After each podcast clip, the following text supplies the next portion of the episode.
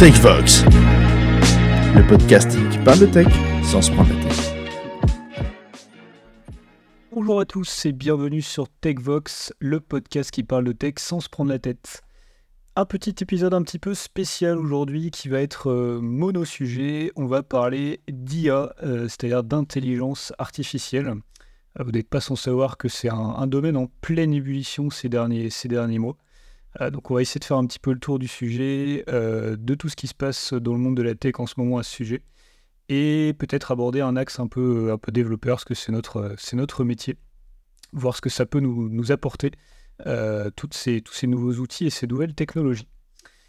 Euh, aujourd'hui, on est au grand complet. On a Alexandre, Julien et Thomas, et moi-même évidemment. Hein, je ne serais pas en train de parler sinon. Euh, donc, on va faire un petit tour de table rapidement, histoire de, de prendre un peu la température. Hein. J'ai l'impression que tout le monde est super chaud là, pour parler de ce sujet aujourd'hui. et on va faire dans l'ordre alphabétique. On va commencer par Alex. Bonjour, euh, donc euh, moi ça va impeccable. J'ai appris que j'allais bientôt euh, changer de sujet, donc ça me va très bien. J'aurais passé quasiment un an chez un client, et là je vais pouvoir repartir sur une, une période d'apprentissage de, nouvelles techno et, et de découvertes. Excellent, ça tombe très bien, on a besoin de toi. si on continue dans l'alphabétique, si je ne me trompe pas, ensuite c'est Julien. Julien, comment ça va aujourd'hui? Eh ben, ça va super. Moi, je reviens d'une petite escapade dans les Calanques dans le sud avant l'arrivée de tous les vacanciers. Donc là, j'arrive euh, ressourcé et bien bronzé. Excellent, au top, ça fait toujours du bien des petites vacances. Et pour terminer, c'est Thomas. Thomas, comment vas-tu? Ça va bien. Pour moi, les vacances, ça remonte déjà un petit moment. C'était en début juin. Euh, sinon, toujours sur euh, Claquette Moumout, la partie observabilité, là, en ce moment, euh, j'ai enfin réussi à faire transiter toutes les informations d'un ST vers un autre ST. Donc plutôt content. Excellent, au top.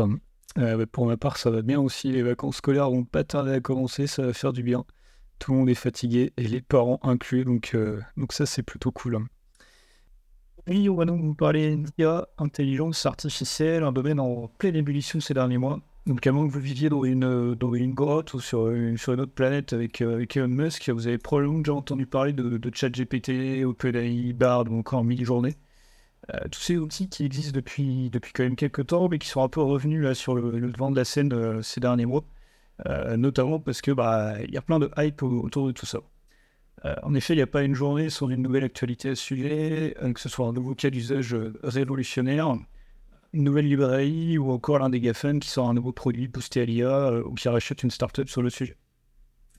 En tant que développeur, ça nous ouvre euh, énormément de nouvelles possibilités. On va, en parler un petit peu dans cet épisode-là. Euh, aussi bien pour augmenter notre productivité et notre efficacité que pour explorer des nouveaux sujets. Avant d'attaquer et de faire le tour un peu de table sur, sur tout ça, je voulais faire un petit rappel sur c'est quoi l'intelligence artificielle. Ça semble important avant de commencer. C'est pas évident de trouver une définition juste euh, unique, en tout cas, euh, je vais essayer d'en donner une qui, provient de, Wikipédia, euh, qui est l'intelligence artificielle par ensemble de théories et de techniques mises en œuvre en vue de réaliser des machines capables de simuler l'intelligence humaine. c'est une définition. Plus globalement, pour moi, on peut définir l'IA comme une discipline qui en regroupe plein d'autres, notamment des sciences, des théories et des techniques en provenance de plusieurs domaines comme la logique mathématique, les statistiques, les probas, euh, la neurobiologie computationnelle et l'informatique, évidemment.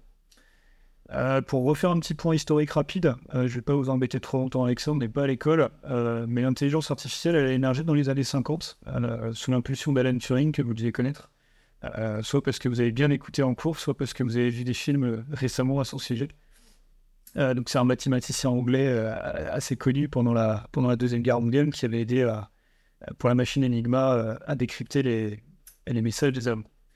Euh, donc ça c'est un peu le c'est un peu le précurseur. Il y en a eu d'autres avant, mais c'était assez balbutiant. C'est vraiment lui qui euh, qui commence qui commence cette notion qu'on va appeler intelligence artificielle. Euh, dans les années 80, on a vu l'apparition du deep learning, l'apprentissage en profondeur, qui permettait l'apprentissage par par l'expérience. Et les ordinateurs ont, ont, pu commencer à raisonner raisonner avec des guillemets via des règles et l'utilisation de structures, des structures si alors, des structures assez simples au début. Et les années 2000, elles ont vu naître quoi? Le cloud et l'explosion des ressources matérielles qui a permis de vraiment euh, donner un gros coup de boost à l'IA. Euh, actuellement, on a trois, trois grosses améliorations qui poussent, euh, qui poussent l'IA vers le haut.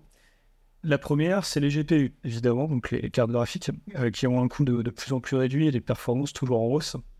Euh, ces solutions-là, elles contribuent énormément à la construction de solutions d'IA fiables, euh, enfin performantes plutôt, parce qu'elles sont très très efficaces pour faire tourner des modèles et, ce genre de choses.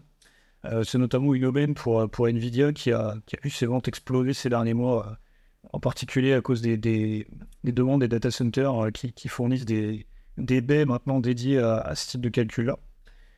Il y a bien évidemment le big data qui a permis d'approvisionner les algorithmes d'IA euh, pour les former euh, avec euh, des, des, des, quantités de données toujours plus importantes. Et enfin, les algorithmes qui s'améliorent continuellement en devenant de plus en plus complexes et de plus en plus précis. Qu'est-ce qu'on peut faire avec l'IA On peut faire plein de choses. Il y a énormément de cas d'utilisation. Je vais en balancer quelques-uns. Il y a de la reconnaissance d'images, il y a de l'extraction et de l'analyse de données, il y a de la reconnaissance de langage, tout ce qui est speech to text, text to speech, etc. De la détection de patterns, ça peut aller de détection de fraude, par exemple, dans le milieu bancaire, ou la détection de données anormales, euh, dans les données météorologiques, par exemple. Euh, donc, ces détections de patterns vont amener vers des thèmes qui tournent autour de la maintenance prédictive et du contrôle qualité, pas mal utilisé dans, le milieu de l'industrie. Et pour nous, évidemment, tout ce qui va être analyse de code. Euh, je suis tombé ce matin sur un outil d'Amazon qui permettait de faire de la, revue de PR automatique. Euh, je trouvais ça vachement intéressant, je n'avais pas encore entendu parler. Euh, donc tout ça, c'est des domaines super intéressants et il y en a bien d'autres, hein, euh, certains que je n'ai pas cités et certains qui n'existent pas encore parce que bah, voilà, ça reste un domaine qui est, qui en perpétuelle évolution et du coup, des cas d'usage, il en tombe tous les jours un rapide tour auprès des acteurs du marché euh, à ce sujet. Donc, il y en a plusieurs. Il y a évidemment les GAFAM, donc euh, Microsoft avec Bing, avec Copilot dans, Office et GitHub, et bien sûr Azure OpenAI. On en parlera un petit peu plus loin. On a Google avec Bard, euh, qui est similaire à ChatGPT, mais avec des données en temps réel. On a Facebook, évidemment, avec le modèle Llama pour large langage modèle Meta AI. On a Apple, qui est un petit peu plus discret ces derniers temps euh, mais pourtant, c'est lui qui est, je pense, le plus à la pointe, euh, notamment parce qu'il acquiert énormément de startups. C'est le, plus prolifique dans, le, dans la sortie du carnet tchèque. Euh, il en a acquis environ une trentaine ces derniers, ces derniers mois. Euh, donc peut-être des améliorations du côté de Siri pour Apple ou éventuellement du côté de la santé. Je sais qu'ils sont très à la pointe là-dessus, sur les porteurs d'Apple Watch et, et, la bonne santé de, leur, de leurs clients qui puissent acheter les nouveaux iPhones tous les, tous les ans. Et évidemment Adobe euh, avec Firefly, l'équivalent de, Dali et Midjourney, et Amazon avec Bedrock, euh, qui est un équivalent à OpenAI un petit peu. Mais avec un autre modèle que, que GPT. Ils utilisent le modèle Jurassic, Stable Diffusion et, euh, et Titan, qui est un modèle, modèle maison. Voilà pour le tour un petit peu de, de ce qu'il faut savoir un peu autour de l'IA. Euh, à grosse main, évidemment, on va rentrer dans le détail de tout ça au fur et à mesure. Euh, donc bah déjà, messieurs, je ne sais pas si vous aviez des, commentaires ou des ajustements à faire sur ce que je viens de dire, mmh, des compléments. Euh, je sais qu'on a, on a, on a, tous un peu testé des outils euh, ces derniers mois et euh, voilà, vous avez sûrement plein de retours passionnants à nous faire. Donc je me tais et, je vous laisse le micro. Juste une petite remarque par rapport à, à ta présentation. Du coup, on peut voir beaucoup d'acteurs et la question qu'on peut se demander, c'est est-ce qu'il n'en restera qu'un ou pas, ou est-ce que chacun va se spécialiser dans, dans un domaine Ouais, c'est vrai que euh, c'est un petit peu comme pour les frameworks JavaScript, je sais plus qui parlait de ça, euh, je me demande si c'était pas Alex. Euh, oui, il y a beaucoup d'acteurs, après je trouve qu'ils ont tous leur, leur valeur ajoutée, ils, ils travaillent pas exactement tous sur le même, avec le même objectif ou sur, la même, sur le même domaine. Donc je pense que ça va être assez complémentaire. Après, mécaniquement, il va probablement certains vont disparaître, certains vont rester. Il y, aura peut-être des fusions aussi. Euh, J'avoue que la, question n'est pas évidente à, répondre. Et malheureusement, je pense que seul l'avenir nous le dira. Hein. C'est délicat de faire des prévisions là-dessus. Personnellement, en fait, l'IA m'intéressait depuis très longtemps déjà, et euh, j'ai eu une révélation euh, de, de, ce, de qu'on voit en fait ces deux dernières années. Déjà en 2018, il y avait un TED euh, que j'avais vu euh, avec un, ingénieur de Google qui présentait euh, comment ils arrivaient à détecter des chats, etc., avec des, avec des, des, modèles. Et en fait, c'était le tout début de l'IA, on n'en parlait pas du tout dans les médias. Et dans sa présentation, dans son TED, il expliquait déjà comment, qu'est-ce que c'est un, réseau neuronal, etc. euh, comment ça peut détecter une image de chat, comment il les entraîne. Et déjà en 2018, ils utilisaient ces techniques chez Google et euh, ils montraient que euh, ils arrivaient à détecter la différence entre un cookie et un chien ou des choses comme ça. Des choses, c'était assez bien fait. Et à la fin de la, de la, de la vidéo, il explique, je la mettrai en, comme, comme lien dans, dans le podcast, et à la fin de la vidéo, il explique qu'ils ont essayé d'inverser le principe. C'est-à-dire qu'au lieu de détecter des chats, il montre des images de nuages à, l'IA et il lui demande de trouver des chats dans l'image alors qu'il n'y en a pas, mais d'imaginer qu'il y a des chats. Et, l'image projette des chats dans les nuages. Et en fait, euh, comme nous, quand on regarde les nuages, on essaye de trouver des formes. Et, euh, et- en fait, euh, avec cet outil-là, ils arrivaient déjà à créer des images pareilles, comme ce qu'on voit avec Stable Diffusion ou le- celui qui est le plus connu là, je- euh, enfin le, plus, le mid-journée, pardon. Voilà. Et, en fait, ça fait déjà depuis 2018 que chez Google, ils, ils, ont, euh, ils ont des technologies en fait comme ça. Et ce qui est impressionnant pour moi, c'est euh, on a l'impression qu'ils avaient ces technos depuis un moment chez Google, qu'ils les gardaient un petit peu euh, en secret. Des fois, ils faisaient des conférences où ils en teasaient euh, un petit peu. On disait, ah ouais, on fait des, on fait des, des modèles de données.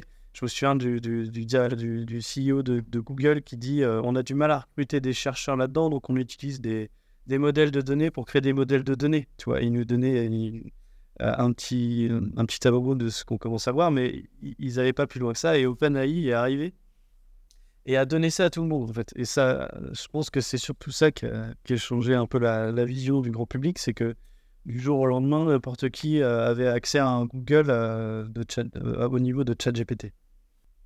Ah, ça me fait penser aussi bah, au cours que j'ai pu avoir dans mon école, c'est que en fait les algorithmes ils datent depuis des années, c'est ce que tu disais Mathieu, le deep learning ça date des années 80.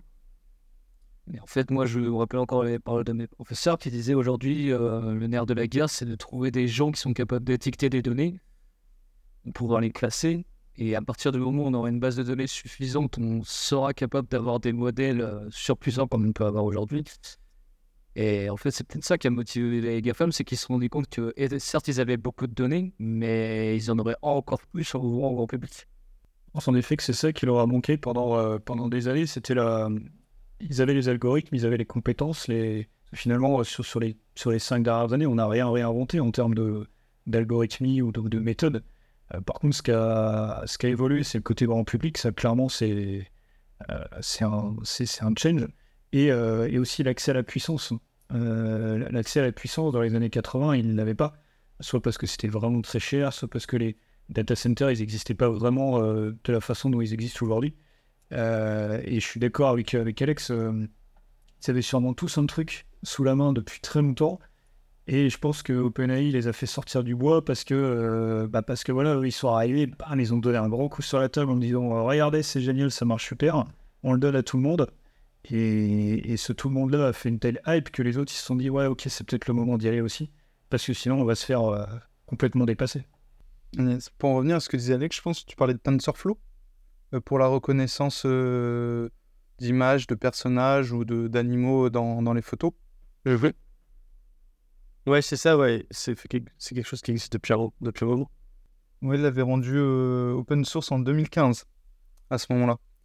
Mais après, en effet, il n'y a pas eu trop, trop d'outils qui sont sortis. Et ouais, quand OpenAI ils sont arrivés, Game Changer, et tout le monde s'est dit, euh, bah, finalement, le, le- peut-être le business qui est derrière, peut-être qu'au début, les autres GAFAM, ils n'avaient pas prévu de, l'ouvrir au grand public. Ils avaient d'autres euh, d'autres idées dans, dans l'utilisation de, ce type de techno. Et, euh, et le fait qu'ils sont arrivés, ils l'ont ouvert à tout le monde, ils ont dit, ah, peut-être que c'est un business qui peut, qui peut être intéressant voilà, à, à chercher. Après, il y a, y a quand même eu des gros progrès ces deux dernières années. Et en, réalité, l'IA est quand même là depuis longtemps. euh, quand on prend par exemple la, la traduction Google Translate, qui fait partie de notre, euh, notre vie un petit peu, un peu partout dès qu'on voyage ou même qu'on lit un texte en anglais, c'est un peu les bases aussi qu'il y avait de l'IA euh, de, génération de texte en fait. Parce que quand on fait de la traduction et qu'on traduit d'une langue à une autre, la grammaire est importante et comprendre le contexte de la phrase euh, a, a, a une influence sur la traduction derrière. Donc il y a eu, je, je, je connais des chercheurs qui font de la recherche, qui ont fait leur thèse là-dessus justement sur la traduction et euh, quand ils quand ils faisaient des traductions, ils, ils, par- ils parlaient déjà de, de modèles, etc., d'entraînement. Ça fait des années que c'est là, mais ouais, en effet, la puissance de calcul bah, donne euh, juste, euh, enfin, on va parler chiffres tout à l'heure dans le deuxième sujet, ça donne le vertige. C'est euh, c'est DeepL, là, la boîte allemande, là, qui est vachement à la pointe là-dessus, sur la traduction. Et eux, c'est pas un vulgaire outil de traduction, c'est ils utilisent des, modèles et des moteurs d'intelligence artificielle et de machine learning pour euh, exactement ce que tu disais, prendre le contexte de la phrase, la tournure, pour essayer de la traduire de la manière la plus euh, li- littérale possible et, pas, juste une traduction mot à mot. Big shout out to Tipple, hein, parce que vraiment, c'est un outil qui m'a sauvé la vie pendant mes études. hein. Meilleur traducteur, euh, honnêtement. euh, bon, je, je fais mon mea culpa devant mes profs d'anglais s'ils écoutent, hein, mais clairement, c'était un outil, j'ai pas pu m'en passer. T'as eu le TOEIC avec? J'ai eu le connectus, j'ai pas utilisé Tipple. Ouais, C'est pas possible, mais ouais. Mais ce qu'on voit effectivement, c'est qu'on avait des algorithmes qui dataient depuis un certain moment. Forcément, du fait que c'est devenu public, il y a eu plus de chercheurs qui se sont intéressés. On va avoir plein de modèles qui vont naître. Et tu faisais le par... je sais plus qui faisait le parallèle tout à l'heure avec euh, toutes les librairies JavaScript et à la fin il n'en restera qu'une.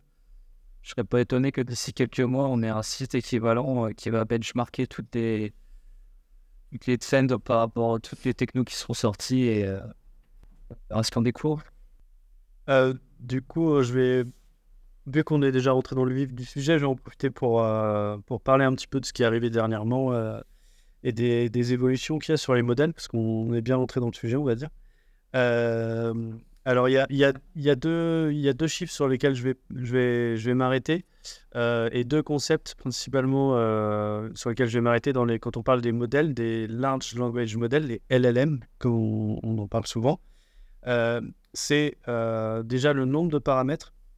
Donc le nombre de paramètres suivant sur un, langage, pardon, un modèle de langage, sa, sa puissance, c'est surtout sa, sa précision, son, son accuracy, enfin, de, quelle manière il va répondre de manière euh, intelligente. Euh, ça va lui donner aussi sa, hum, la, capacité qu'il va avoir à, emmagasiner des données. Plus on a un modèle avec des paramètres, plus on peut l'entraîner sur euh, beaucoup de données. Moi, j'aime bien faire un petit peu le parallèle avec des, des neurones par rapport à ça, parce que quand on parle des nombres de paramètres de, ChatGPT 4, par exemple, on n'en est pas très loin. Euh, juste pour, euh, pour vous resituer. Alors, ChatGPT 3, euh, qui avait déjà impressionné tout le monde, il avait 175 milliards de paramètres. Euh, et ChatGPT 4, euh, de ce qu'on voit sur Internet, mais c'est pas officiel, c'est qu'il en aurait 100 000 milliards.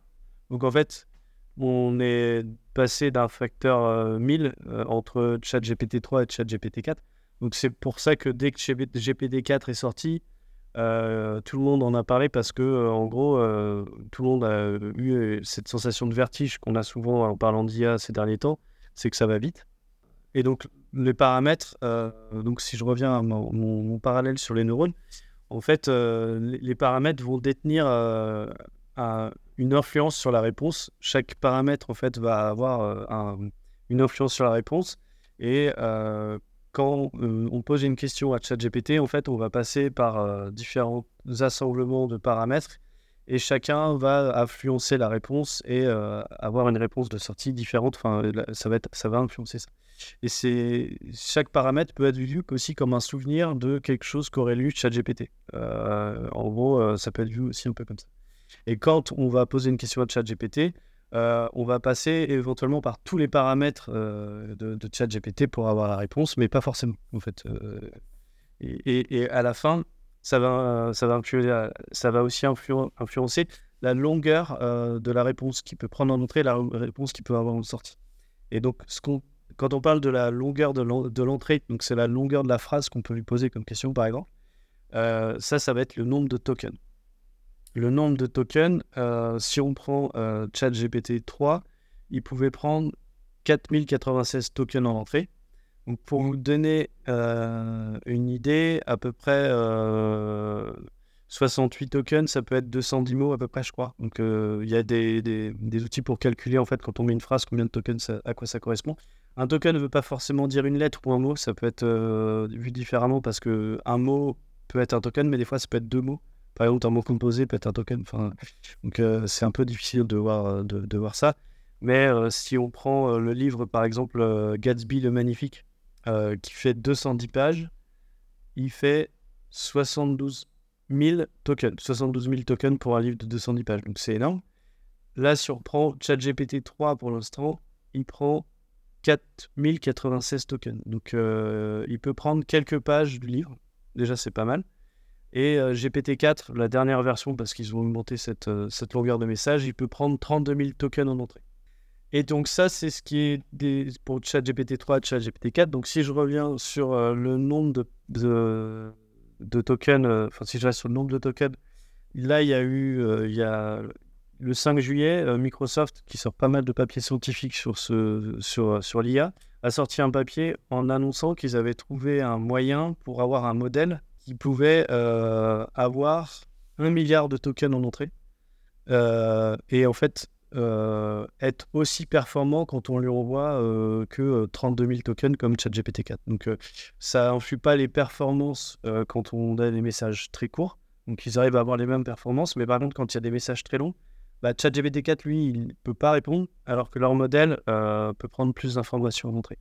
Et là on est sur 1 milliard de tokens d'après leur papier scientifique. Donc en fait c'est quand on parle d'exponentiel dans l'IA, bah, là on a encore un effet d'exponentiel. Il a c'est assez bluffant. Et ça veut dire qu'on pourrait euh, lui envoyer une bibliothèque en entrée. Du coup, c'est plutôt pas pratique. Comme euh, disait Julien, pour, euh, dans le cadre des études, il fallait souvent faire des résumés de livres. Jusqu'à maintenant, tu pouvais pas. Il fallait rentrer chapitre par chapitre. Là, tu peux lui donner tout le livre et tu lui demandes de résumer chaque chapitre. Et là, bingo, quoi. J'espère qu'il n'y a pas trop d'écoliers ou d'étudiants qui nous écoutent, mais oui, dans ce soir, ça possible. Mais on peut avoir d'autres ouvertures. On, en parlera tout à l'heure, mais il y a des outils qui permettent de proposer du code ou d'analyser du code, etc. Si on a un modèle qui est capable d'en gérer euh, une application complexe avec euh, des centaines de projets dedans, bah, c'est game changer. Ouais, pour notre métier, ça va, ça va vraiment changer la donne. Donc, ça, c'est quelque chose déjà qui est assez impressionnant. Euh, donc ça, c'est par rapport aux chiffres. Donc là, on parle de gros chiffres. Et euh, bon, ça, ça a aussi un effet euh, qui va être un peu inquiétant pour les gens qui font des livres, parce qu'actuellement, on a vu des gens qui gagnaient de l'argent en générant des nouvelles, et ils étaient limités justement par rapport à la taille de le nombre de tokens de ChatGPT 4. Il y a quelqu'un qui, gagnait sa vie comme ça. Là, il va pouvoir sortir des livres un peu comme Proust, avec des phrases très longues. Si je reviens sur le nombre de paramètres, il y a aussi, donc ça c'est par rapport au nombre de, tokens qu'on va prendre en entrée, donc la longueur de, la question qu'on peut poser à ce genre de modèle. Et il y a, il y a aussi d'autres progrès euh, qui sont faits par Microsoft. Microsoft euh, communique beaucoup, ils ont un petit peu d'avance avec leur partenariat avec OpenAI euh, par rapport aux autres GAFA, mais donc la hype, ils essaient de surfer dessus. Et ils sortent pas mal de papiers.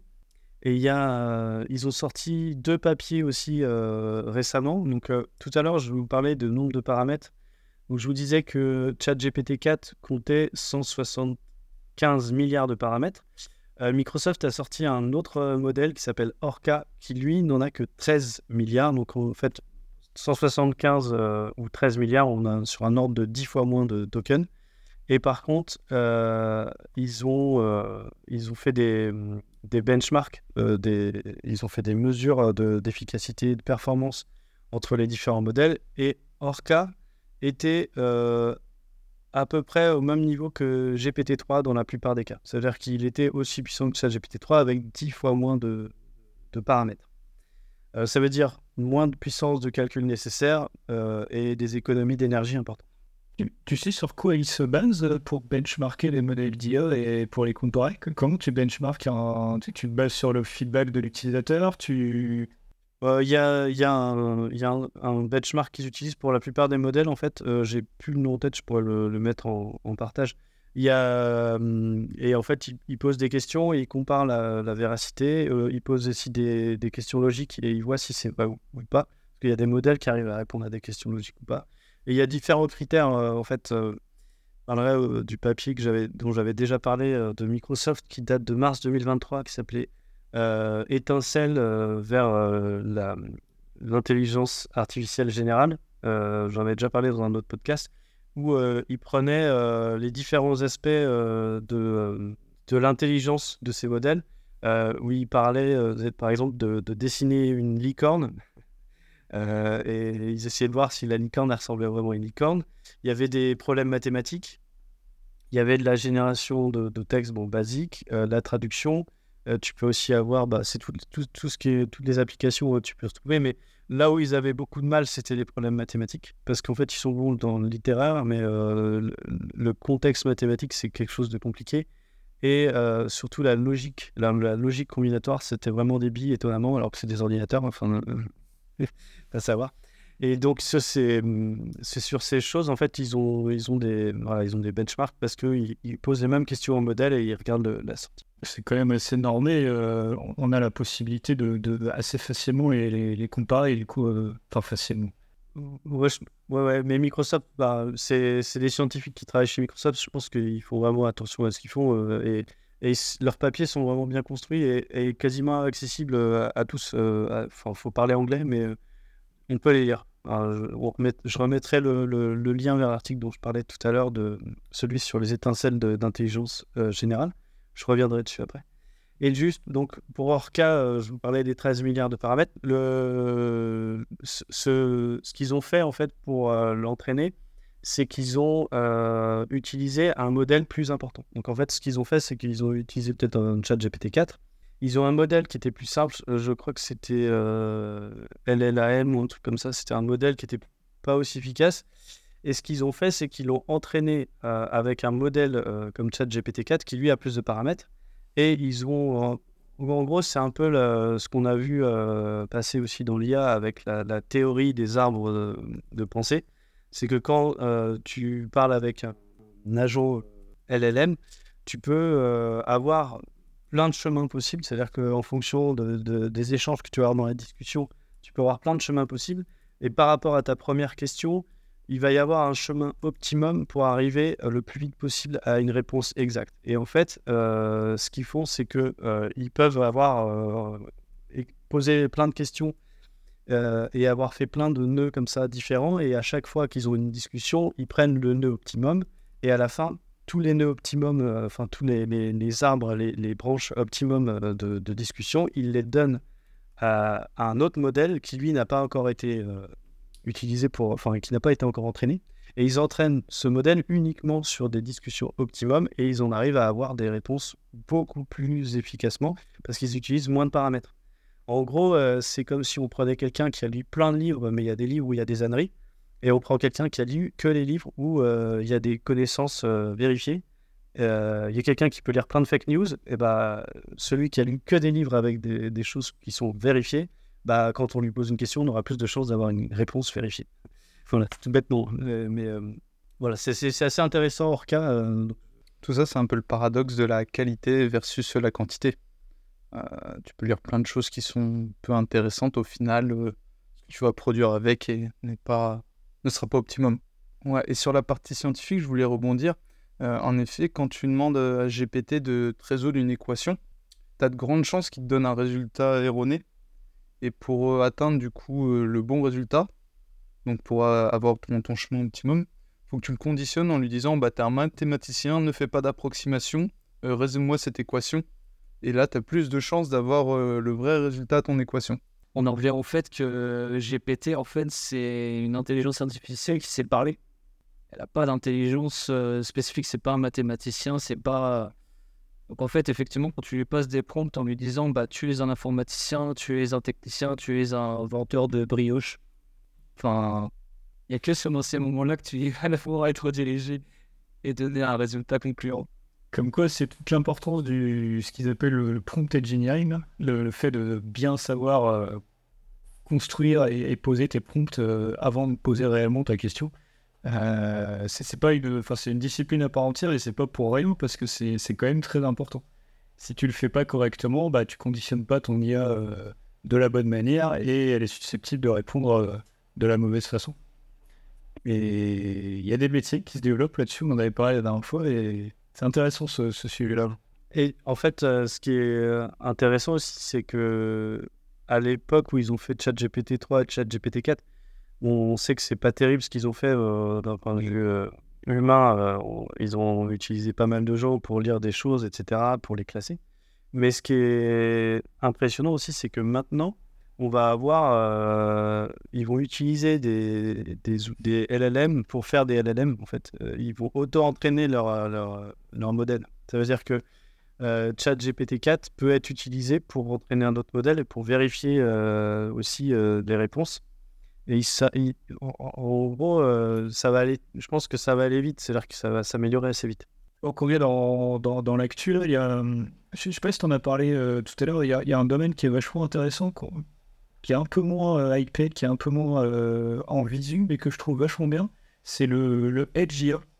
Euh, le fait d'avoir des modèles euh, bah, un peu plus légers, donc du coup ça pourrait se rapprocher de ce que tu disais tout à l'heure avec, euh, avec les modèles style Orca qui sont plus optimisés et du coup bah, mécaniquement plus petits en termes de, de taille euh, physique euh, et que tu peux faire tourner du coup euh, soit en local sur ton poste, euh, soit en local sur un, sur un device, euh, un device IoT, une machine outil, euh, pourquoi pas un téléphone, ce genre de choses, potentiellement du coup que tu peux faire fonctionner en, mode en ligne. Et ça c'est super intéressant parce que bah, tu peux avoir un, moteur ultra spécialisé sur un domaine spécifique euh, et du coup qui répond, euh, qui répond avec une, véracité, une efficacité optimum et que tu peux faire tourner sur des, avec des performances raisonnables et, sans, et potentiellement aussi sans fuite de données, parce que du coup tu es dans un cadre vraiment fermé, euh, une boîte, et du coup il n'y a, pas de- y a pas de risque que tes, que tes données éventuellement peuvent être sensibles quand on parle d'industrie, ce genre de choses, aillent ailleurs. Et ça c'est un domaine sympa, je, je- je- je crois que tu voulais en parler aussi Alex, euh, je t'ai peut-être un peu spoilé, mais c'est un domaine qui est vachement sympa ça je trouve.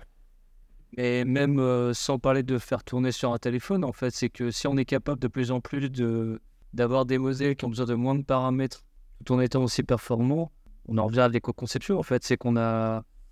De toute façon, ça a toujours été le but, c'est qu'à partir du moment où on a quelque chose qui fonctionne, on essaie toujours de le faire fonctionner avec moins de ressources, etc. Et Ouais, bah pour ce qui est de ChatGPT 4, euh, il y a des articles sur ça justement. euh, ils ont des problèmes euh, d'infra en fait, parce que vous avez tous vu la- le temps qu'a mis ChatGPT 4 à dépasser le million d'utilisateurs par rapport à YouTube, Google et tout, toutes les révolutions des GAFA est juste incroyable. Et en fait, ils se sont retrouvés face à des demandes de requêtes énormes pour, euh, pour rien que pour faire les, rien que l'infra pour récupérer les requêtes envoyées à ChatGPT 4, c'est énorme. Et derrière, il y a le modèle à faire tourner. Donc, enfin, éventuellement, enfin, évidemment que eux ont intérêt à, leur- à baisser leur coût derrière euh, de- d'exécution de modèle. Et du coup, on pourrait imaginer dans un futur euh, plutôt proche que chaque boîte a son, son modèle entraîné avec ses normes, ses conventions en fonction de chacun de ses services. On pourrait très bien avoir une IA spécialisée .NET, une spécialisée React. Et du coup, en fonction du projet sur lequel tu es, bah, tu switches. Et par exemple, je sais pas, une, entreprise spécialisée dans. Enfin, une, entreprise bancaire, quoi. Avoir toutes les réglementations, etc. pour aider tout le service qui, travaille dessus. Et du coup, les données resteraient bah, propres, enfin, elles appartiendraient toujours à l'entreprise, elles ne sortiraient pas sur Internet. Alors justement, j'allais y venir, c'est que donc là on a parlé d'Orca qui fait mieux que ChatGPT, enfin qui fait aussi bien que ChatGPT 3 avec moins de paramètres. Donc déjà c'est une optimisation et ça c'est pour un, large language model. Et justement, bah, Mathieu en a parlé, il y a des nouveaux modèles qui arrivent et Microsoft a publié également un article sur Phi-1, PHI-1. Et alors lui, c'est un modèle qui a 1,3 milliard de paramètres, donc il a 10 fois moins de paramètres que Orca, et donc 100 fois moins que ChatGPT 4, et euh, des milliers de moins que, GPT, euh, que GPT-3, pardon, et des milliers de moins que GPT-4. Et ce modèle est, euh, il est assez petit, et du coup, il est, euh, il est spécialisé uniquement dans la génération de code Python. Donc évidemment, le Python, parce que dans l'IA, les développements sont faits en Python, mais c'est, ça rejoint totalement ce que vous dites. euh, avoir, euh, imaginons, euh, une machine dédiée à l'entreprise qui, soit, qui va gérer le modèle et qui puisse développer dans telle technologie, mais qui sera capable de faire que ça. Quoi. Et, je pense qu'on va avoir ce genre de choses qui vont arriver. Et il y a, là, on a parlé pas mal de Microsoft. Il n'y a pas que ça, il a pas que Microsoft dans la vie, hein, même si on fait tous un peu de .NET. Euh, Google, quand ils ont communiqué sur euh, Palm 2, euh, ont tout de suite annoncé qu'il y aurait quatre tailles de modèles qui s'appelaient Gecko, Otter, Bison et Unicorn. Donc Gecko, donc un gecko, Otter, c'est l'outre, et Bison et Unicorn. Et pendant leur présentation, ils ont expliqué que Gecko avait pour objectif de tourner sur un téléphone. Bon, on n'est pas les seuls à y avoir pensé. Je pense que ça va vraiment être les, l'évolution qu'il va y avoir. On va avoir des modèles spécialisés, des modèles euh, généraux. Mais si ça se trouve, les modèles généraux ils seront plus accessibles au public et, qu'on, et le, public euh, aura juste des modèles spécialisés en phase 2. Et ces, et ces modèles euh, généraux vont être utilisés pour former des modèles euh, dédi- dédiés à une tâche. Quoi. Du coup, quand tu parles sur téléphone, tu parles évidemment uniquement Android? Évidemment. C'était une conférence Google. Donc. Par contre, c'est intéressant de, de, de, de, voir que euh, Apple a fait euh, sa keynote sans mentionner le mot IA en fait. Et c'est évident qu'ils travaillent dessus. Ils ont parlé de, ils ont parlé de leur casque, etc. Et euh, faut pas croire qu'il n'y a que Microsoft, Google et ceux qui en parlent. Comme tout à l'heure, on en a déjà parlé, euh, les GAFA aiment bien, bien garder des, des choses sous le pied. C'est clair que j'en ai parlé tout à l'heure rapidement. Apple, euh, je suis convaincu qu'ils sont, très à la pointe là-dessus, mais c'est juste qu'ils n'auront pas le mot. Parce que je pense qu'ils vont, vont pas faire comme les autres, ils vont pas sortir un service euh, clé en main IA. Ils vont plutôt l'infuser en fait comme ils savent faire dans leurs différentes Galaxy Services. Euh, je parlais de Siri tout à l'heure, euh, je parlais de santé aussi. Sur la partie, sur la partie les porteurs d'Apple Watch par exemple et le, et le suivi de la santé, ils investissent énormément là-dedans.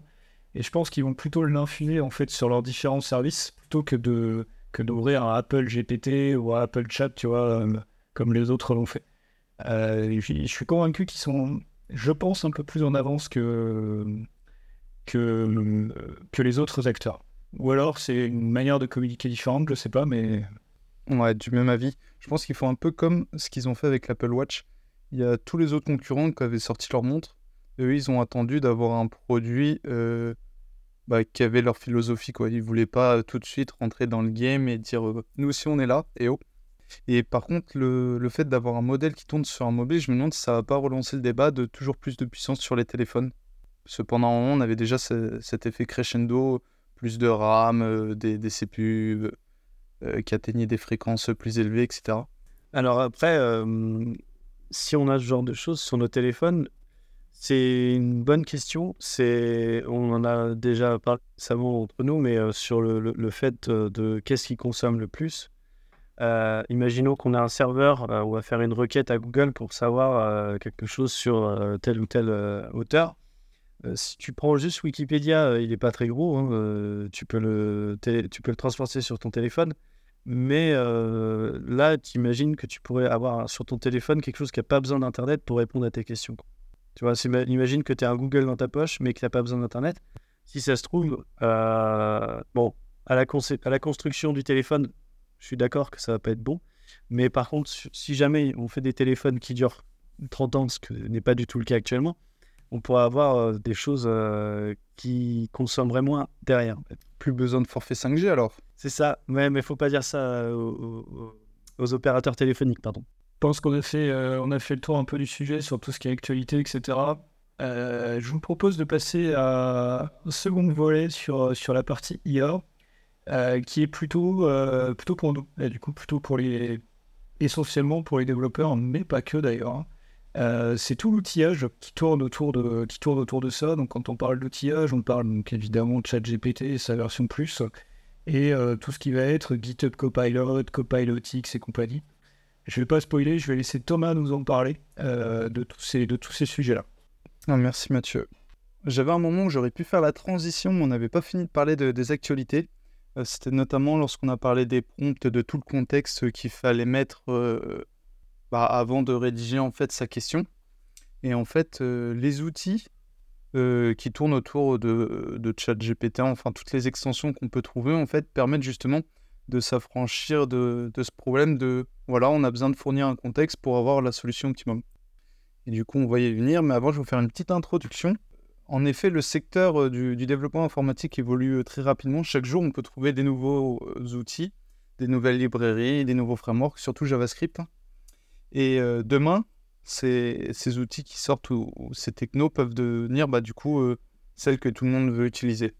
Et du coup, si on revient un peu en arrière, euh, l'arrivée euh, de ces outils, euh, notamment dans Visual Studio, c'est pas nouveau. On a eu et on a toujours l'intelligence, l'intellicode, cette fonctionnalité qui nous permet de, faire de la complétion sur notre code en fonction de, de ce qu'on a déjà dans notre projet, voilà, de nous aider, nous dire voilà, sur cet objet, il y a toutes ces méthodes qui sont disponibles. Et bah aujourd'hui, on a une version améliorée de cette aide. Et cette version améliorée vient avec du coup ces outils qu'on peut, que je peux nommer bah, GitHub Copilot, ChatGPT, même s'il n'est pas encore bien intégré dans, Visual Studio, euh, Visual Code. Et du coup, euh, on peut qualifier ces outils comme des mini-assistants.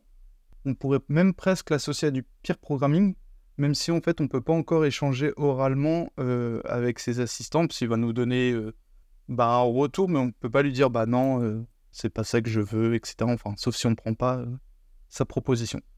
Et du coup, je voulais savoir si vous, euh, vous avez eu l'occasion d'utiliser ces, ces extensions, ces aides euh, au développement. Allez, je me lance. Euh, ouais, moi je me suis servi de, ChatGPT essentiellement, donc la version, euh, la version payante de, de ChatGPT sur le site d'OpenAI, donc la version web. Euh, alors elle n'est pas intégrée chez toi, toi t'aimes bien avoir les outils intégrés, moi j'avoue que je suis plus à l'aise avec euh, un outil qui est bah, en dehors en fait de, euh, de mes outils de développement habituels parce que du coup je trouve ça plus souple d'utilisation. Euh, tu peux le manipuler de manière un, peu plus comme tu veux et c'est plus modulable. Euh, je m'en suis servi notamment sur le dernier challenge Coding Game euh, où il fallait faire, euh, où il fallait euh, avec des fourmis euh, aller, chercher des, des- des cristaux et tout. là.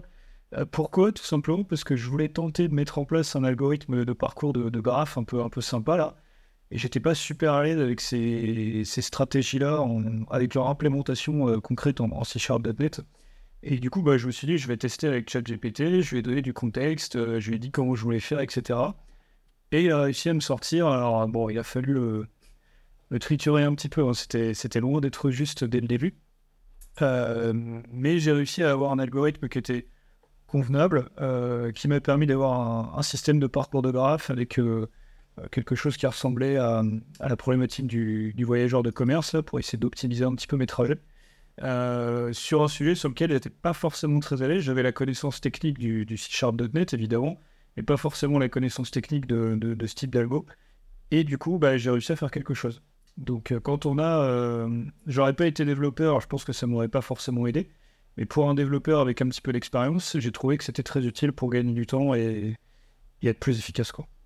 Alors, c'est marrant, j'ai fait à peu près la même chose que toi, Mathieu, euh, sur, un- sur Coding Games. euh, j'ai essayé d'utiliser ChatGPT.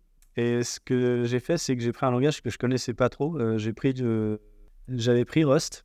Donc, j'ai- demandé à, à ChatGPT de me faire un programme en Rust pour euh, répondre à la question euh, qui était posée par, par, le- par l'événement.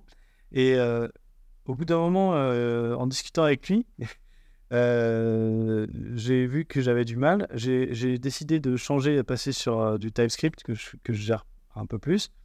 Et en continuant à, parler avec lui, il a fini par me sortir du Python. Donc, euh, donc je me suis dit, bon, s'il veut faire du Python, faisons du Python. Euh, vu que je suis pas développeur Python, je me suis dit, c'est pas grave, ça va faire l'exercice. Et euh, j'ai réussi à passer la première ligne euh, sans écrire une seule ligne de code. C'est-à-dire que j'ai demandé à ChatGPT euh, d'écrire tout le code pour moi. J'ai pas vraiment du tout utilisé mon clavier à part pour lui parler et faire du copier-coller. Et ensuite, euh, j'ai réussi à passer la ligue. Et alors, dans l'exercice, ce qui m'a ce bloqué, c'est pas du tout les capacités de ChatGPT 4, c'était euh, le- lui faire un retour sur les, résultats euh, qu'il y avait eu, euh, parce qu'en fait, la console euh, de Coding Games n'est pas connectée au chatbot. Et en plus, je pouvais pas copier-coller la console comme ça facilement, donc j'étais obligé de la reformater un peu à, la main pour, le, pour les mettre dans mes prompts. Mais il aurait suffi que ChatGPT ait connaissance de l'output et de voir visuellement ce que je voyais dans l'IHM pour qu'on on aille très loin en fait. Parce que J'ai fait ça, euh, j'ai pas passé très très longtemps. J'ai dû passer 4 heures dessus euh, pour le faire et j'ai déjà réussi à, à passer la ligue euh, alors qu'il y avait des gens, bon, ils ont peut-être juste testé, mais ils- qui n'avaient pas réussi à le faire. Donc c'était intéressant et j'ai déjà été. Enfin, ça m'a vraiment impressionné, euh, personnellement. Comment un plugin Calling It, du coup, euh, maintenant qu'on peut faire des plugins sur ChatGPT, euh, ça, ça peut être parfait, ça. Je suis un peu dans ton cas, euh, Mathieu. Je préfère euh, ChatGPT en mode euh, outil à côté. Je le vois un peu comme un navigateur plus plus. C'est-à-dire que vraiment, quand je cherche une information sur une doc, sur un process, ou que je vois un Rex sur une implémentation que je veux faire, bah, il est vraiment efficace. Et bah, je pense qu'on mettra des liens en- dans la description du podcast, mais il y a plusieurs bonnes pratiques qui permettent d'orienter les prompts et faire en sorte d'avoir un bon résultat. Notamment, bah, si on parlait tout à l'heure, lui dire euh, de prendre un rôle ou alors lui dire euh, vraiment le contexte de ce qu'on développe, euh, même si on est sur un petit algorithme, lui préciser que bah, on est sur telle version de framework, sur tel type d'application, etc. On n'est pas obligé forcément de beaucoup lui donner de données métiers. On peut tout anonymiser et rester vraiment à faire notre données métiers, mais par contre pour des implémentations, c'est un outil. Ouais, moi j'ai eu une très bonne expérience avec, euh, avec GPT-4. Euh, je devais faire quelque chose, euh, j'avais plus de temps, donc je me suis dit je vais me tourner vers lui. Et j'ai trouvé dans le framework .NET une, une API qui n'était pas documentée dans MSDN. Il y avait uniquement les descriptions de... Enfin, il n'y avait pas d'exemple en fait. Il y avait juste la, description de, de- ce qu'était l'API, les paramètres. Mais il n'y avait pas d'exemple de code de- en dessous qui expliquait comment l'utiliser, etc. Et j'ai posé la question euh, à, ChatGPT sans lui envoyer le lien euh, vers, euh, vers MSDN. Il avait l'air de, connaître. Et, en, une demi-heure, j'avais un helper pour requêter cette API pour faire de, de, l'ajout. En fait, je pouvais faire un CRUD. En une demi-heure, j'avais mon CRUD qui était prêt en code avec des helpers que je pouvais appeler. Et c'est- c'est-à-dire que je pouvais faire du delete et je pouvais même gérer des groupes. Et le code était quasiment euh, utilisable tel quel, euh, était propre. Et c'est juste qu'il y a eu des moments où il, a écrit des choses qui ne compilaient pas, parce qu'il a, un peu euh, comme s'il avait fait des hallucinations dans l'IA, s'il avait fait une erreur, quoi, parce qu'il vu qu'il écrit du, pas du C Sharp, il écrit du texte. Des fois, il peut mettre du texte qui n'existe pas dans, le code. Du coup, ça fait une transition parfaite parce que du coup, tu as attendu le dernier moment pour passer sur euh, du coup ChatGPT pour lui demander. Mais si euh, cet assistant était intégré directement dans ton IDE, au moment où tu commençais à écrire ta classe parce que tu voulais manipuler quelque chose qui n'était pas documenté, il t'aurait déjà fait une proposition de tiens, voilà euh, ce que j'ai dans, dans mon baggage, quoi. Voilà ce que je te propose. Et tu aurais pu du coup continuer là-dessus pour dire ah bah là je veux faire mes ajouts, enfin mes CRUD quoi. Il t'aurait proposé pour chacun euh, du code. Alors ça aurait pas forcément euh, été exactement ce que tu voulais, mais tu aurais pu le guider au fur et à mesure. Bah, en effet, je, vois que tu parles de, GitHub Copilot euh, plus précisément par rapport à ChatGPT. Pour, être, plus précis, en fait, j'ai j'ai pas utilisé GitHub Copilot, surtout le X qui, a l'air assez pratique. Mais le ChatGPT, euh, dans l'utilisation, ce que j'aimais bien, c'était que c'était séparé justement de, ce que je faisais parce que j'avais le contrôle sur ce que je lui envoyais. Et, euh, et c'était vraiment ponctuel euh, quand j'avais un problème. Le fait de l'avoir dans, l'IDE, comme tu dis, avec l'intelligence, ça peut être intéressant. C'est une habitude à prendre, je pense aussi. Ce que je reproche au, tout intégré, euh, c'est le côté où tu maîtrises pas vraiment le, moment où tu souhaites l'utiliser. Euh, moi, ce que j'apprécie avec ChatGPT, ou n'importe quel outil euh, web, hein, c'est c'est pas forcément que lui, c'est le fait que quand tu veux l'utiliser, tu, vas sur le site web et tu l'utilises. Alors, tu peux très bien avoir un onglet dans un coin de tes 50 écrans, tu as toujours une fenêtre ChatGPT ouverte. Très bien, au contraire, même, je pense que ça peut être intéressant. Mais quand tu vas, c'est vraiment que tu as, le, besoin d'y aller, l'envie d'y aller, et du coup, que, ce que tu vas lui demander, euh, tu l'auras déjà un peu réfléchi dans ta tête et tu auras déjà mûri le truc.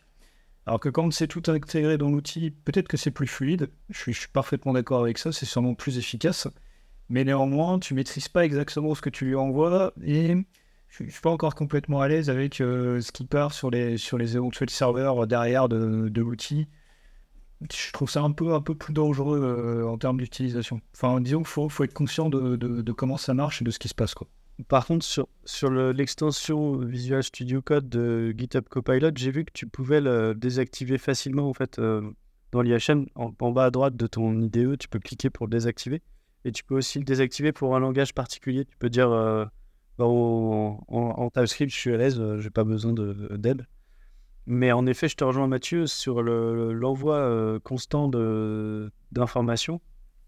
C'est assez. euh, d'une, d'un point de vue sécurité, c'est un peu euh, intriguant. Enfin, euh, on ne sait jamais où est-ce qu'on peut se balader dans le code, mais euh, c'est aussi pas très euh, éco-conçu, on va dire, dans le sens où il balance quoi. Il balance plein de requêtes. En effet, à chaque fois que tu tapes un caractère, il y a, enfin du moins pour GitHub Copilot, hein, tu as une requête qui va partir en envoyant le contexte de ce qu'il y a un peu avant, ce qu'il y a un peu en dessous, pour lui demander euh, du coup de, de t'aider. Mais du coup, en effet, tu peux cliquer sur la, la grenouille ou le crapaud, là, le logo, pour le désactiver. Après, bon, c'est un peu, tu vois, tu cliques, tu t'actives, tu désactives, t'actives, tu désactives. C'est un peu embêtant. Et en effet, des fois, tu as ce côté intrusif où tu sais ce que tu veux écrire, tu t'apprêtes, il te propose un truc, tu as cliqué sur la touche, mince, si tu as tout printé, et tu fais bah non, laisse-moi tranquille. Et euh, je pense que c'est sur cette partie où il faudrait qu'on puisse, euh, j'ai pas de solution, mais s'améliorer sur le fait de qu'il puisse détecter quand est-ce que tu veux qu'il t'aide ou pas. Comme euh, quand bah, tu travailles avec un collègue et puis il est toujours en train de te derrière ton épaule, et, et, et, tu lui dis non, là, laisse-moi tranquille, je fais mon truc. euh, voilà, je sais pas comment, comment solutionner ça, mais je pense que ça pourrait être un, un gros atout. hein. Et il y a aussi un, cas d'usage que je vois quand tu développes, où c'est pas mal d'avoir aussi un espèce de filtre vers le vers ChatGPT. Par exemple, quand tu as une méthode qui est assez grosse, mais que tu veux pas envoyer tout, le code, que tu veux juste dire, bah ouais, ici j'ai fait j'ai déclaré cette variable, après j'ai utilisé cet algo, mais entre les deux j'ai fait d'autres choses, bah j'ai pas forcément besoin qu'il le sache. Le fait de copier-coller une partie de ton code, euh, déjà, bon, tu peux choisir ce que tu envoies, et en plus, des fois, tu peux simplifier le problème pour lui. Parce que euh, si tu tombes sur du code qui est pas très bien écrit ou euh, ça part un peu dans tous les sens, qui n'a pas été réfactoré, bah, tu vas lui envoyer plein de code qui n'a pas forcément à voir avec ton problème. Ça, typiquement, il le, comprend- très bien parce qu'il ne faut pas oublier qu'il a été entraîné notamment avec Overflow et tout.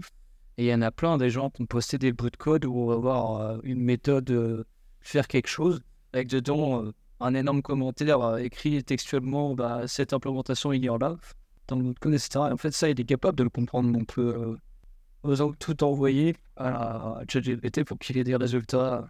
Ouais, il y a une autre chose que j'ai vu avec ChatGPT. Et on, ouais, je sais pas si on va parler des arbres de pensée, mais il y a cette notion que quand vous posez une question à ChatGPT et qu'il commence à donner une mauvaise réponse, deux mauvaises réponses, trois mauvaises réponses, il arrive dans un espèce de, branche de son arbre qui calcule euh, pour déterminer sa réponse à donner. Et en fait, vous avez grande chance d'enchaîner les mauvaises réponses et de jamais retomber sur vos pas. Et un des points qui est intéressant de faire quand, on arrive dans ces cas-là, c'est lui dire, bah attends, oublie tes réponses, reviens au, problème de départ, lui donner de précisions et la repartir. Je sais pas si vous avez été confronté à ce cas-là. Bah, c'est ce qu'ils appellent les hallucinations.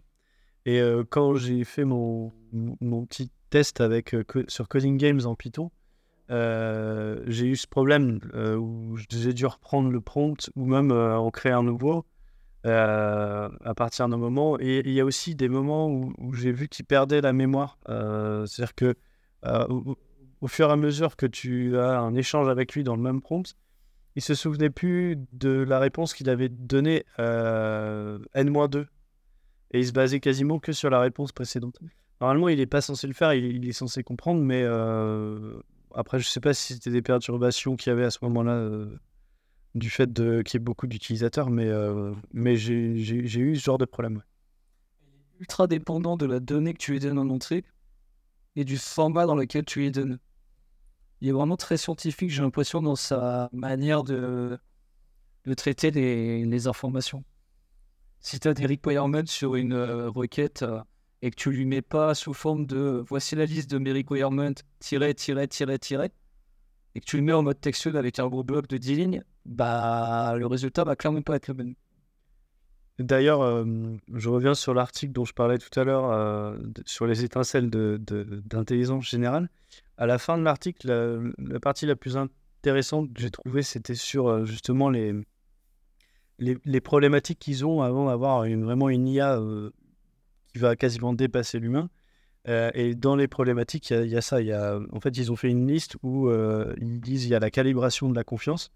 C'est le fait que quand on pose une question, des fois, il va inventer, mais il va pas le savoir. Enfin, il va pas te le dire. Donc, par rapport à ça, moi, déjà, dans leurs IHM, j'aimerais bien qu'ils me donnent une jauge de, de, confiance qu'ils ont dans leurs réponses. Ça permettrait de savoir s'il est en train de te mentir ou pas, parce que ça, ils pourraient le faire, en fait, vu qu'ils ont des, des- outils statistiques. Pardon, statistiques. Mais quand tu vas dans l'IHM euh, de ChatGPT classiquement, ils te le mettent pas. Donc, euh, en effet, apparemment, tu peux, tu peux le, le mettre avec la température. Euh, Il y a aussi la mémoire à long terme. Donc, ça, on en a parlé tout à l'heure avec le, le, le, le fait aussi d'avoir des, des modèles qui vont pouvoir prendre en entrée des grandes quantités. Ça, ça pourrait être résolu. L'apprentissage continu, ça, c'est un sujet dont on va- dans lequel on ne va pas rentrer. Il y a la personnalisation, la planification. C'est le même principe. Donc, euh, il propose en fait de, de mettre à disposition de la doc donc, à partir de, de, nos tutos, de, de nos échanges dans Slack ou dans n'importe quel chat, etc. En fait, il récupère tout ce que les développeurs ont utilisé et aussi des d'issues GitHub. Et en gros, ils, ils- ils prennent tout ça et après, ils, ils te fournissent un, un chatbot qui est prêt à répondre à tes utilisateurs.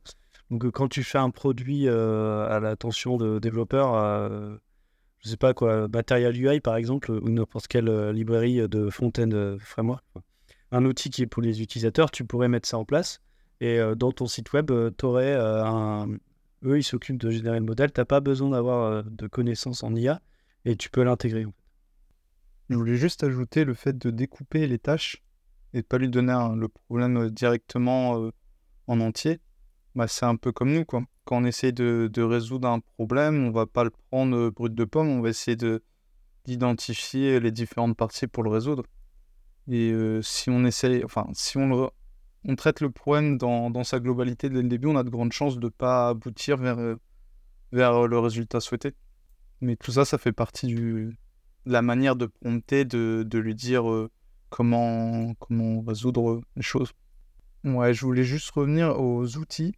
Euh, hormis euh, le, le copilote, euh, j'ai voulu en tester d'autres. À chaque fois, en fait, il fallait que je prenne un autre abonnement chez eux.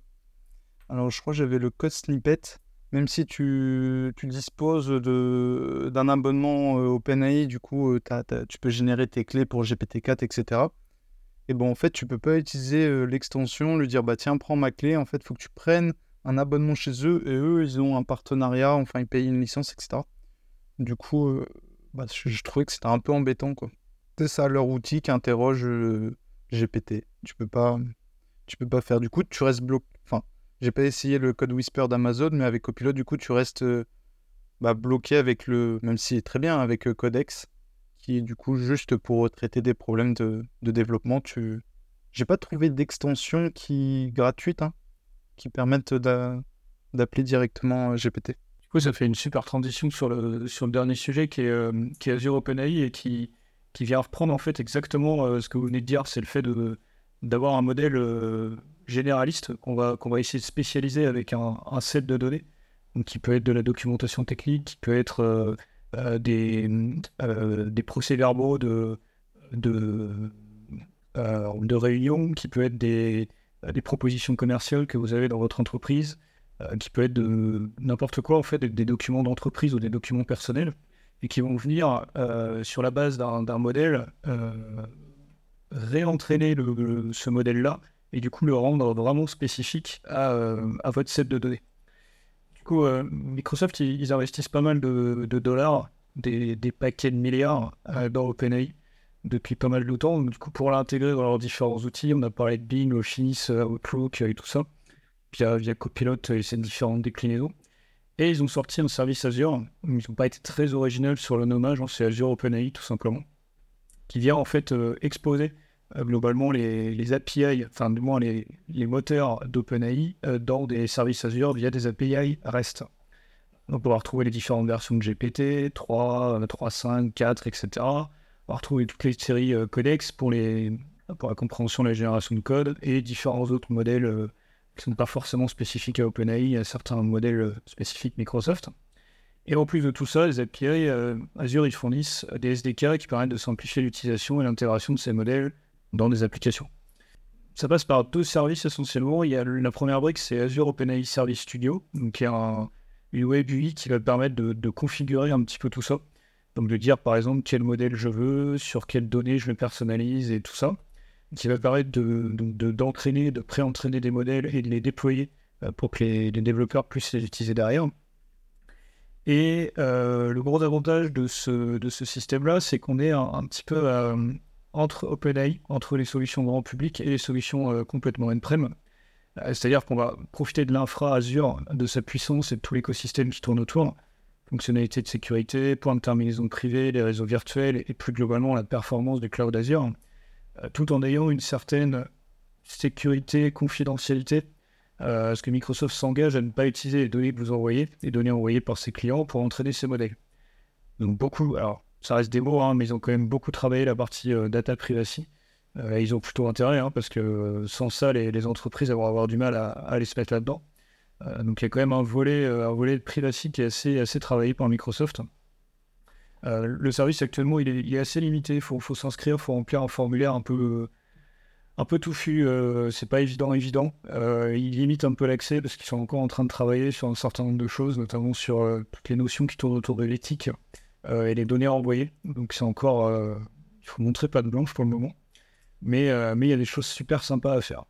Et moi, la fonctionnalité que je voulais vous parler plus particulièrement, celle que je trouve la plus intéressante dans, dans cette brique-là, c'est Bring Your Own Data. Donc apporter vos propres données en français dans le texte. Euh, donc ça permet en gros de- d'exécuter un, un modèle de conversation type ChatGPT sur ses propres données. C'est encore en pré-version pour l'instant, mais ça fonctionne plutôt pas mal, les résultats sont assez intéressants. Euh, principal cas d'usage, c'est ce que je disais tout à l'heure, c'est euh, lui donner des données. Donc ces données-là, elles vont être indexées via la brique euh, Cognitive Search de, de Azure. Donc il va générer un index, il va balayer des fichiers qui peuvent être dans un storage account, qui peuvent être sur un SharePoint. Il y a des collecteurs qui permettent de se penser sur un SharePoint, donc dans une GED.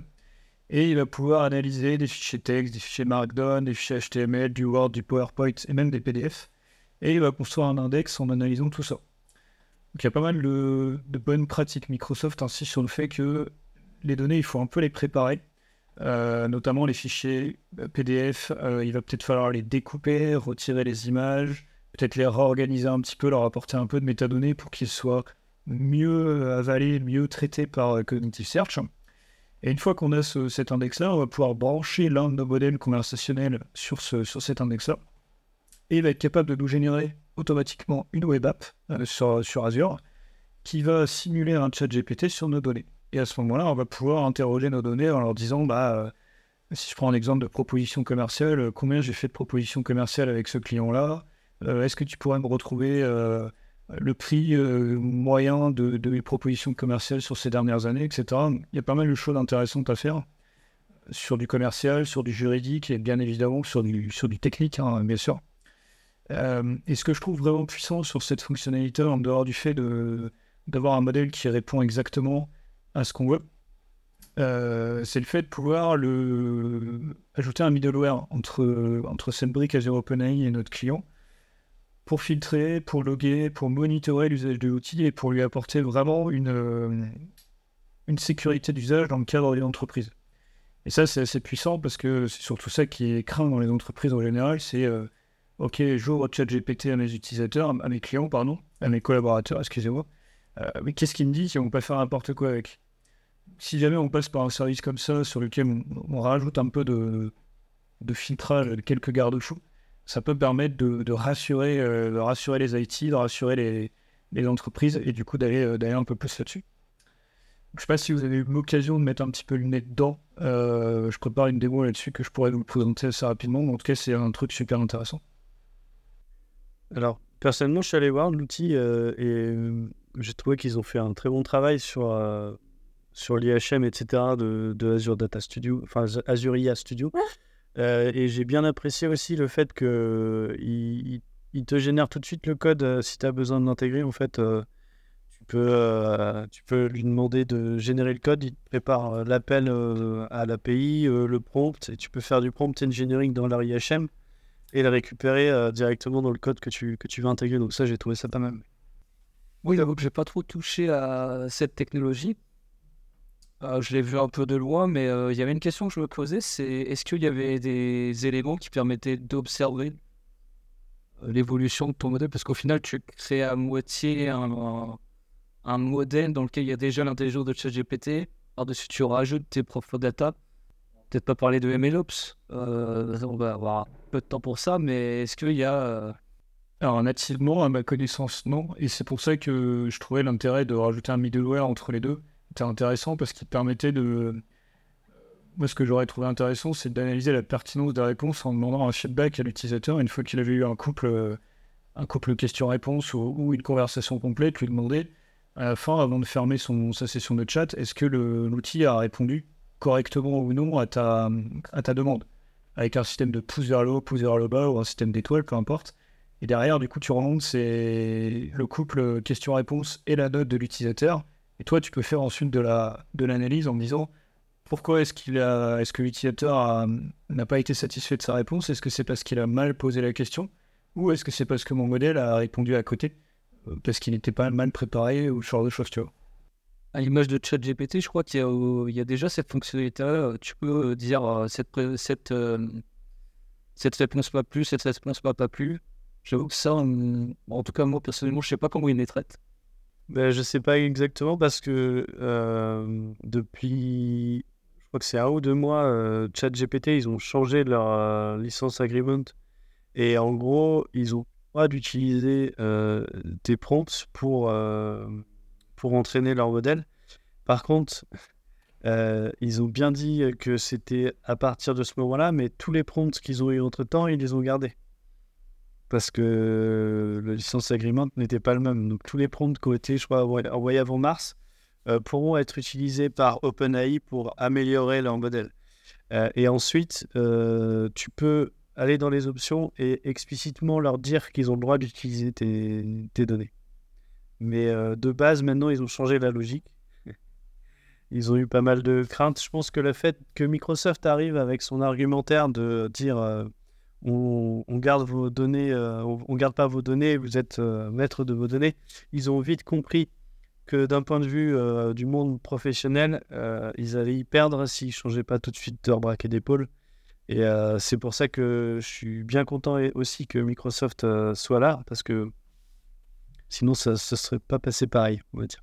Du coup, sur la suite logicielle dont tu parlais, Mathieu, j'ai eu l'occasion de, de voir un peu, de lire. J'ai pas eu l'occasion de pouvoir jouer avec. J'aimerais bien pouvoir repousser mon emploi du temps et, pouvoir intégrer euh, ce petit. euh, On va faire un POC dessus. euh, Voilà quoi. Et du coup, euh, au final, qu'on soit, par rapport aux, outils de, développement, qu'on soit euh, pro pour intégrer dans l'IDE, dont certaines personnes euh, le sont, ou externaliser pour continuer à utiliser GPT sur un site web. Dans les deux cas, il y a toujours quand même un, gain de productivité, qu'on choisisse l'un ou l'autre. Et du coup, je voulais savoir euh, votre avis là-dessus. Est-ce que euh, dans l'ensemble, on gagne euh, en temps ou plutôt on perd du temps parce qu'il faut rédiger un prompt, il faut bien le formuler, il faut réécrire, en fonction de la réponse si elle convient ou pas? J'aurais souhaité voilà, savoir ce que vous en pensez là-dessus. Moi, je trouve que globalement, on y gagne. Par contre, je rajouterais que on y gagne si on sait s'en servir correctement et si on l'utilise à bon escient. Euh, dans le cas contraire, je suis pas certain qu'il y ait un réel gain. Mais quand on sait ce qu'on fait, euh, je suis convaincu que oui. euh, je l'ai vu sur l'exemple Game, par exemple. J'aurais jamais été capable d'écrire ça aussi rapidement que sans ChatGPT. Clairement. Je vois ton avis. En fait, il faut que les personnes qui utilisent cet outil, enfin, enfin, qui connaissent un peu le sujet sur lequel elles veulent une réponse, aient déjà un certain niveau d'expertise ou au moins soient capables de traiter la réponse. C'est un premier point. Et la deuxième chose, c'est de savoir prompter, en fait.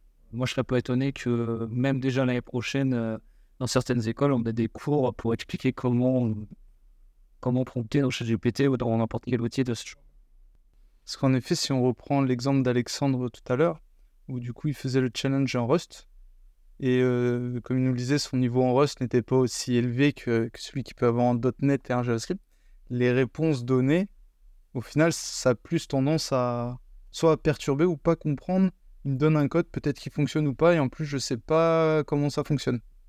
Ouais, c'est intéressant en fait. euh, c'est, c'est, en fait, quand on connaît pas le langage, on va avoir tendance à lui faire confiance. Parce que moi, mon objectif, c'était de voir de quoi il était capable sans mon aide.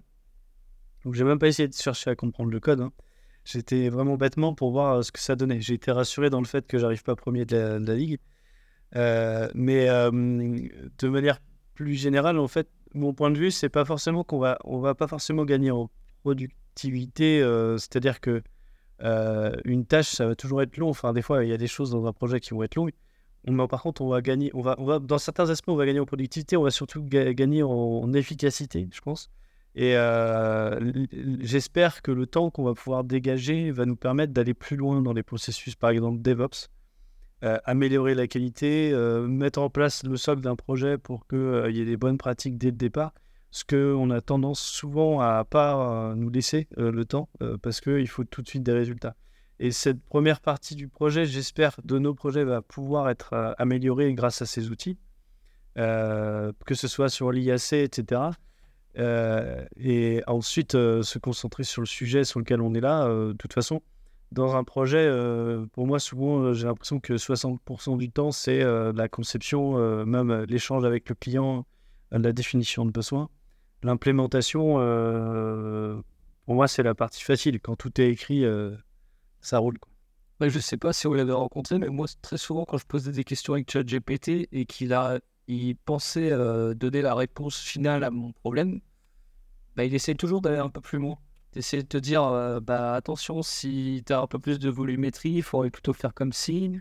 Tout, la phrase qui me sort tout le temps, c'est au bon, enfin, pardon, à la bonne demande, on a la bonne solution. C'est pas exactement ça, j'entends plus la phrase euh, de notre ancien collaborateur euh, qui était avec nous sur le podcast. Et voilà, c'est vrai que ce cabas, il arrive souvent. Est... Et bah, je te rejoins. Moi, j'ai même été impressionné une fois sur une réponse euh, qu'il m'a fait. Je lui avais envoyé un extrait de, de définition de schéma, en fait, euh, dans un certain langage, mais juste euh, une ou deux lignes. Et je lui ai posé une question euh, sur, euh, sur le problème que je rencontrais avec cette contrainte-là. Et de lui-même, il en a déduit de quel euh, schéma complet je l'avais retiré. Ça veut dire que. Et ça, c'est quelque chose qu'un collègue de travail ne peut, pas- ne peut pas faire parce que personne ne connaît euh, tous les schémas euh, de bases de données ou de d'autres qui sont comme ça en open source sur Internet. Et juste en lui donnant deux trois lignes d'un schéma, il a, réussi à déduire dans sa mémoire en fait, il l'avait. Il a réussi à déduire d'où j'avais sorti ce- cet extrait.